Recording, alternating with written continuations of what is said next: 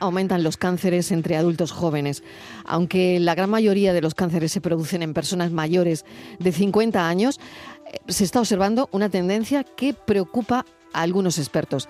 El aumento en la incidencia de tumores en personas jóvenes entre 25 y 49 años.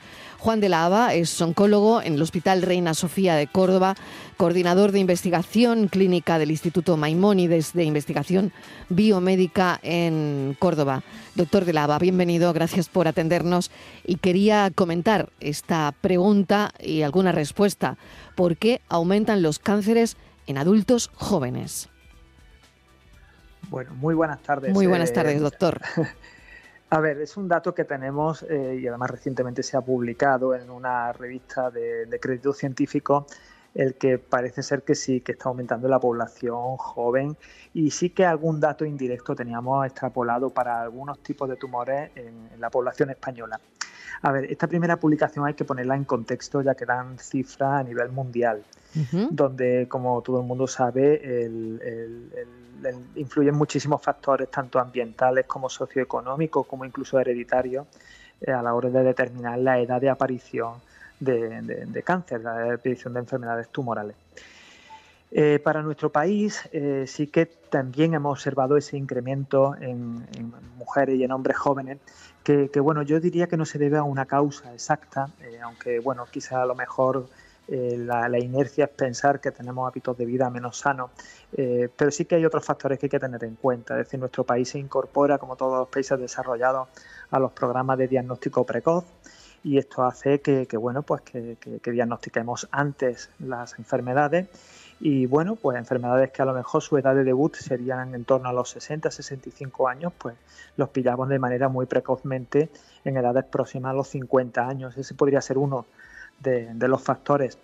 Otro de los factores que tampoco es muy difícil de cambiar y es que hemos cambiado nuestros nuestros hábitos eh, y no necesariamente hábitos implicados con la alimentación o hábitos eh, implicados con hábitos no sanos, sino hábitos como los reproductivos. La mujer accede a la, a la maternidad o decide ser madre en edades más tardías y esto hace que, bueno pues que se esté vinculando esta edad tardía en la maternidad con eh, ese incremento en mujeres en torno a los 40 45 años de lo que ahora denominamos el cáncer de mama posparto, que es el cáncer de mama que aparece en los 5 años, 10 años después de haber sido madre, y donde parece ser que el embarazo o la lactancia, que en otras circunstancias, en edades más jóvenes, puede tener un efecto protector, pues en el caso de en edades tardías puede tener un efecto de incrementar el riesgo. Son factores que, bueno, pues que no vamos a cambiar, no podemos cambiar, pero que sí que hay que conocer bien, sobre todo para ver de qué manera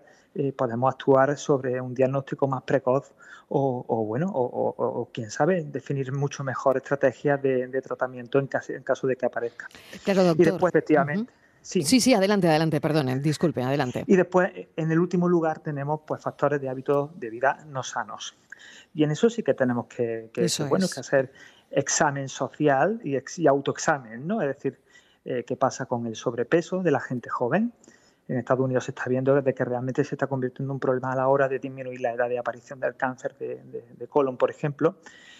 El hábito tabáquico sigue estando presente y sigue estando presente de forma pues, bastante relevante en la, población joven y, bueno, y el, y el, hábito del sedentarismo como otra de las causas asociadas a, la aparición del cáncer junto al consumo de alcohol. Esto extrapolado a un... Somos sociedades donde hemos tenido un buen desarrollo a nivel de ocio y son hábitos asociados muchas veces al ocio pues supone que gente eh, eh, a, edades tempranas desde la vida pues adquieran este tipo de hábitos que determinen esa aparición de tumores que son comunes como el cáncer de pulmón, el cáncer de colon o el cáncer de mama asociado a hábitos de vida no sanos. Claro. Em, claro, hemos estado hablando de, la dieta, la actividad física, eh, el estilo de vida de hoy día, el estilo de vida moderno que parece que hace crecer ese contexto porque queríamos entender mejor los números traducidos, ¿no? Y el doctor de Lava lo está haciendo fenomenal porque nos está traduciendo un poco lo que decía el estudio, ¿no?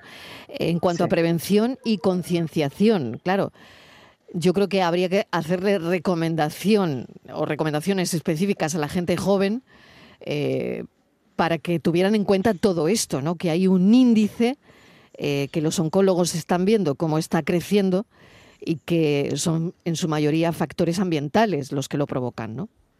Correcto. una de las principales causas del desarrollo de cáncer es precisamente eh, vivir en este mundo desarrollado y con ello implica el acceso a hábitos eh, no sanos, como puede ser el alcohol, el tabaco, o la inactividad física.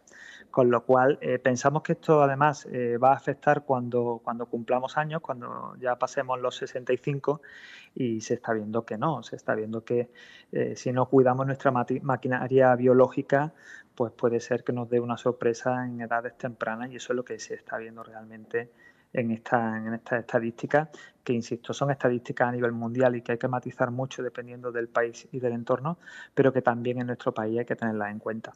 Hay incluso datos muy indicativos en cuanto eh, a los hábitos de, los hábitos de riesgo asociados al nivel socioeconómico, incluso al código postal. Eh, zonas de nuestras ciudades con determinados códigos postales, incluso determinadas rentas per cápita, implican factores de riesgo diferenciales y esto es un dato importante que debemos de analizar a la hora de establecer campañas de información y de prevención. Probablemente el mismo hábito de riesgo no sea en, barrios donde la renta per cápita eh, sea más baja, mm. donde está mucho más implantada la obesidad y el consumo del tabaco, que en barrios donde la renta per cápita eh, sea más alta, donde probablemente el consumo de alcohol sea uno de los factores sobre los que haya que incidir más. Hasta estas pequeñas matizaciones hay que tenerla en cuenta si queremos ser eficaces en la prevención. Doctor, muchísimas gracias por traducirnos este estudio y esta pregunta que hacíamos hoy para terminar el programa. Juan de Lava es oncólogo en el Hospital Reina Sofía de Córdoba, coordinador de investigación clínica del Instituto Maimónides de Investigación Biomédica. Gracias, un saludo, doctor.